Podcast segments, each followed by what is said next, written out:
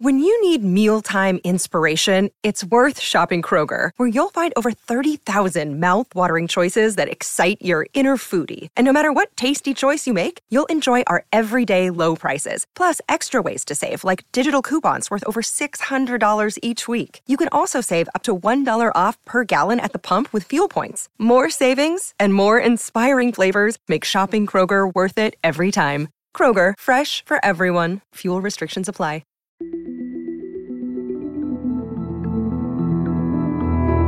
Herzlich willkommen bei Das liebe Geld, der Podcast für Geldanlage und Vermögensaufbau. Mein Name ist Max Franke und in der heutigen Folge geht es um Home Bias oder auch, warum dich Heimatliebe ein Vermögen kosten kann. Home Bias beschreibt die Tendenz von Anlegerinnen und Anlegern, ihr Geld überproportional in ihrem Heimatland anzulegen. Sie tun das aus verschiedenen Gründen, die teilweise emotional getrieben und wenig rational sind.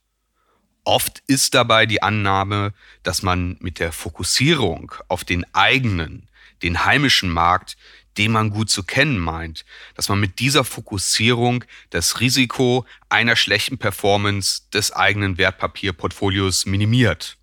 Doch das Gegenteil ist der Fall. Das werde ich in dieser Folge vertiefen, also was ist Home Bias und warum ereilt sie uns? Wie wirkt sich diese Heimatliebe, diese Heimatmarktneigung auf unser Portfolio aus? Und warum sollten wir uns davor hüten, übermäßig in unserem Heimatland zu investieren? Und letztlich werde ich darauf eingehen, was wir gegen eine übermäßige Home Bias tun können.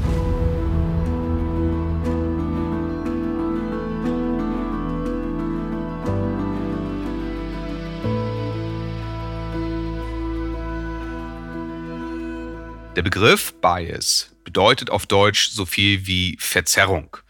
Und damit werden in der Verhaltensökonomie und spezifisch bei Geldfragen oder bei Fragen der Geldanlage irrationale Verhaltensweisen beschrieben. Mit Home Bias wird, wie eingangs erwähnt, beschrieben, dass Investoren vergleichsweise viel Geld in zum Beispiel Unternehmen aus dem DAX investieren, anstatt es global anzulegen. Die Frankfurt School of Finance and Management, die hat festgestellt, dass 15 Prozent des deutschen Aktienkapitals in deutsche Unternehmen fließt, obwohl deutsche Aktien am Weltmarkt nur einen Anteil von zwei Prozent haben. Also das Delta von 13 Prozentpunkten, das ist die Home Bias. Es gibt auch Erhebungen, wonach deutsche Anleger 50 Prozent deutsche Aktien in ihren Depots haben. Und dieses Verhalten lässt sich überall auf der Welt beobachten. Das haben deutsche Investoren nicht exklusiv. Das amerikanische Finanzunternehmen Charles Schwab, das hat festgestellt, dass Investoren in den USA 85 Prozent ihres Vermögens eben dort investieren, während US-Aktien einen weltweiten Anteil von nur 60 Prozent haben. Interessant ist, dass die Home Bias auch altersabhängig zu sein scheint. So neigen laut Charles Schwab 45 Prozent der Babyboomer, also der Nachkriegsgeneration, zu Homebias. Bei den Millennials, also der zwischen 1981 und 1998 geborenen Generation, sind es hingegen nur 24 Prozent. Und diese Unterschiede könnten vielleicht damit erklärt werden, dass jüngere Menschen in einer globalisierten Welt aufgewachsen sind, in der das Fremde vertrauter ist. Und in den letzten Jahren hat die Digitalisierung es auch enorm erleichtert, transparent und preisgünstig international zu investieren. Was für junge Menschen selbstverständlich sein mag, für ältere ist es das möglicherweise nicht. Warum neigen wir zu Home Bias und warum ist das überhaupt problematisch für unsere Finanzen? Wie bereits angedeutet, beschreibt Home Bias die Übergewichtung von heimischen Aktien im Portfolio als irrational. Einer der Gründe für ein hohes finanzielles Engagement in der eigenen Heimat ist Vertrautheit. Die deutsche Wirtschaftsberichterstattung fokussiert auf den DAX und deutsche Unternehmen. Und vielleicht hat man Bekannte, die in einem dieser Unternehmen arbeiten und sie erzählen davon. Und dadurch könnte sich die Meinung ausbilden, dass wir diese Unternehmen besonders gut kennen und ihre Lage richtig einschätzen können, dass wir Kontrolle über die Situation haben. Es gibt keine Sprachbarriere, die relevanten Informationen zur politischen Lage, zur Entwicklung der Wirtschaft und über ein Unternehmen, seine Produkte und sein Management liegen uns zumindest theoretisch vor. Wobei es auch Studien gibt, dass vergleichsweise wenige Privatanleger auch die Geschäftsberichte der Unternehmen lesen, in die sie investiert sind. Jedenfalls unterstellen wir vielleicht explizit oder unterbewusst, dass wir als Deutsche einen Informationsvorsprung im Verständnis über ein deutsches Unternehmen oder den Wirtschaftsstandort Deutschland haben. Aber selbst wenn man diesen Informationsvorsprung hätte, was in den meisten Fällen eher unwahrscheinlich ist, müsste man auch die Konkurrenz in China, Indien oder den USA verstehen, um die Wettbewerbssituation wirklich beurteilen zu können. Umgekehrt verspüren wir eine Informationsasymmetrie bei ausländischen Unternehmen und bei anderen Ländern. Über die meinen wir nicht so viel zu wissen und möglicherweise vermuten wir auch größere Risiken, wenn wir im Ausland investieren. Also nach dieser Lesart könnte Homebias auch salopp mit was der Bauer nicht kennt, das frisst er nicht übersetzt werden. Es kann auch sein, dass Patriotismus eine Rolle spielt, dass man stolz ist auf die hiesige Wirtschaft und dass man mit seinem Invest Zuversicht in die zukünftige Entwicklung ausdrücken möchte. Als Deutsche tun wir uns vielleicht manchmal etwas schwer mit Patriotismus, aber Labels wie Exportweltmeister, deutsche Ingenieurskunst oder auch die Qualitäten des guten deutschen Handwerks, die tragen wir dann schon ganz gerne. Ein weiterer Grund für Homebuys ist, dass Investoren anderen Ländern ein höheres politisches Risiko unterstellen. Politisches Risiko meint beispielsweise eine volatile politische Lage, die Möglichkeit von wirtschaftsfeindlichen Reformen oder sogar Enteignungen. Und dieser Punkt ist absolut valide. Ich würde auch davor zurückschrecken, einen Großteil meines Vermögens in einem Land mit einer noch jungen und eher wackeligen Demokratie oder gar einem autokratischen Staat zu investieren. Allerdings meint die Abkehr von Homebuys nicht, dass man überproportional in unsicheren Ländern investieren sollte.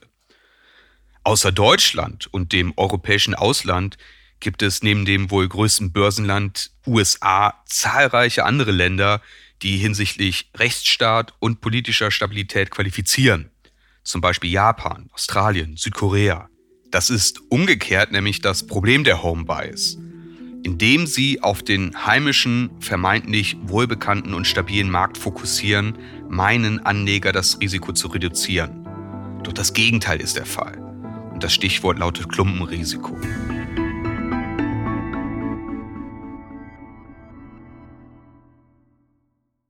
Klumpenrisiko bedeutet das Risiko einer zu großen Konzentration, also mangelnder Diversifikation. Bei Aktien bedeutet das beispielsweise, dass viele der Unternehmen, in die ich investiert bin, in ähnlichen bzw. miteinander korrelierenden Geschäftsfeldern tätig sind oder dass sie von einer bestimmten Region abhängig sind, weil sie dort ansässig sind oder einen Großteil ihres Geschäfts dort machten. Bei der Homebuys wird es verpasst, das Geld über verschiedene Regionen zu streuen. Auch wenn viele Unternehmen global tätig sind, korrelieren die verschiedenen Regionen und Aktienmärkte auf der Welt nur bedingt. Ein Beispiel, während deutsche Unternehmen im Winter 2022 unter hohen Energiepreisen ächzen, schaut die US-Wirtschaft eher gelassen auf das Thema. Sie könnte hier signifikante Wettbewerbsvorteile erzielen. Wenn nun ein Großteil meines Vermögens in den DAX investiert ist, dann fokussiere ich einerseits auf einen vergleichsweise kleinen Aktienmarkt und ich habe eine hohe Abhängigkeit von der Wertentwicklung dieses einen Indizes und von der Situation in Deutschland. Zudem hat der DAX mit einem hohen Fokus auf die Automobil- und Industriebranche viele Aktien, die sensibel auf Preisentwicklungen bei Energie reagieren. Demgegenüber gibt es im DAX keine Rohstoffunternehmen und nur wenig Technologieunternehmen. Wenn ich also nur oder überwiegend in den DAX oder in Einzelaktien aus dem DAX investiert bin, dann habe ich bei steigenden Energiepreisen möglicherweise ein Problem.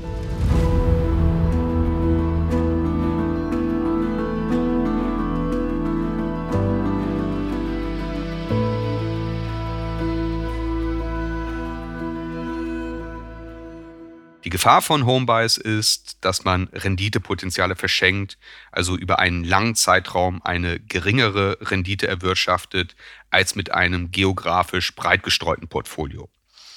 Da erinnern wir uns an Folge 11 über die wunderbare Kraft des Zinseszins. Auf den ersten Blick mag eine um nur wenige Prozentpunkte geringere Rendite nicht so gravierend aussehen. Über einen langen Zeitraum von zum Beispiel 20 oder 30 Jahren schlägt hier aber der Zinseszins voll durch. Und dann reden wir über wirklich signifikante Beträge, die du auf der Straße liegen lässt.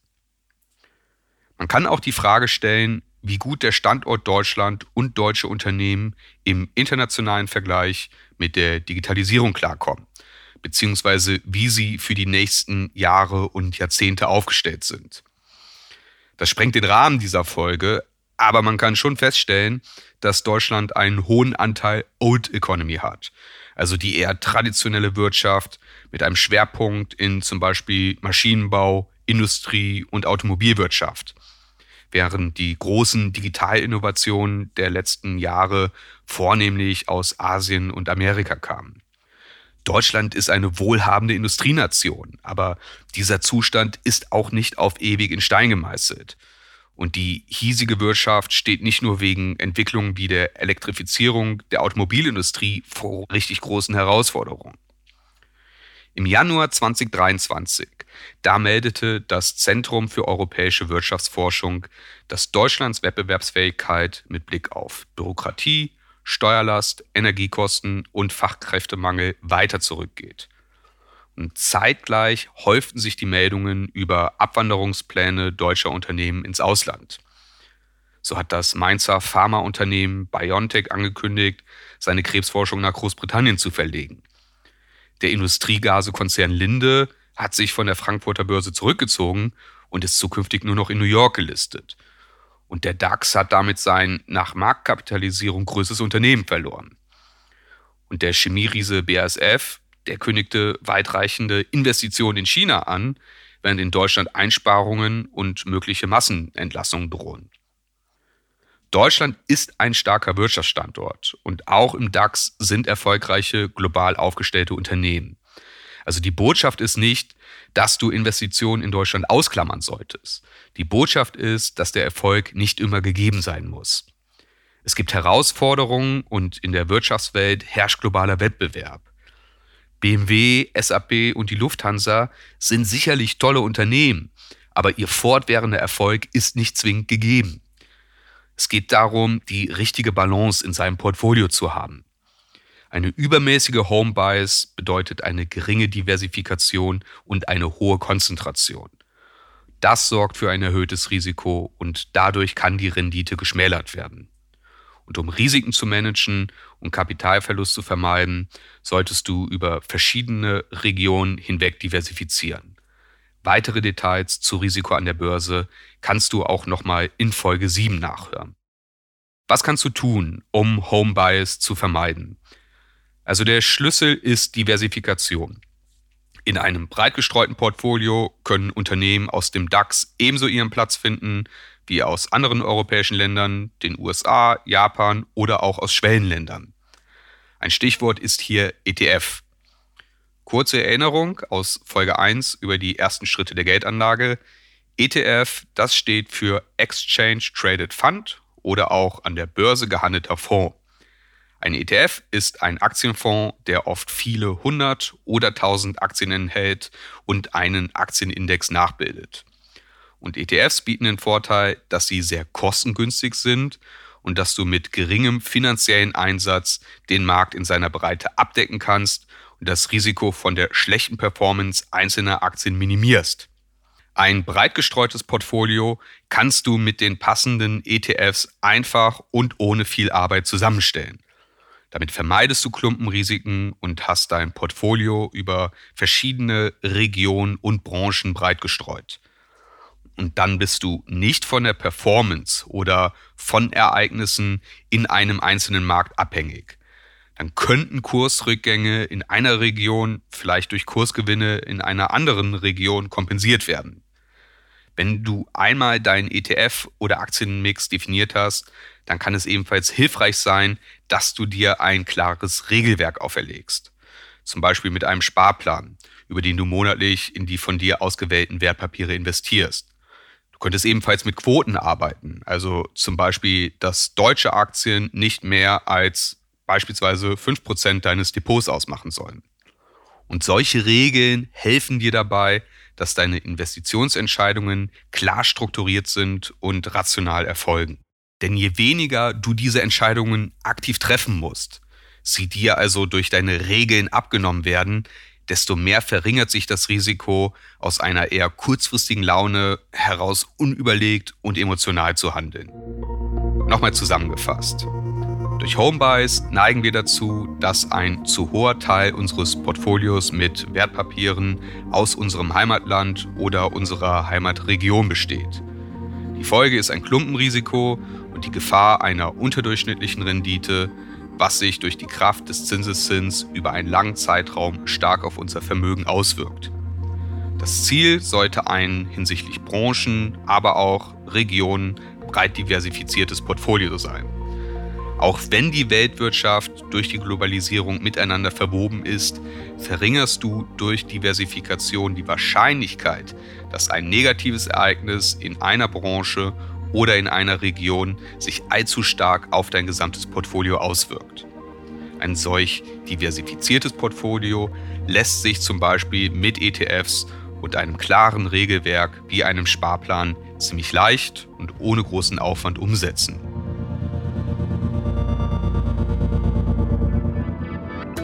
Das war die heutige Folge von Das liebe Geld. Vielen Dank, dass du eingeschaltet hast. Wie immer freue ich mich über Fragen und über Feedback per Mail an geldpodcast.gmail.com. Du findest das liebe Geld auch auf Instagram und du kannst diese Folge auch nochmal nachlesen. Die Links gibt es wie immer in den Show Notes. Die nächste Folge gibt es in zwei Wochen. Bis zum nächsten Mal.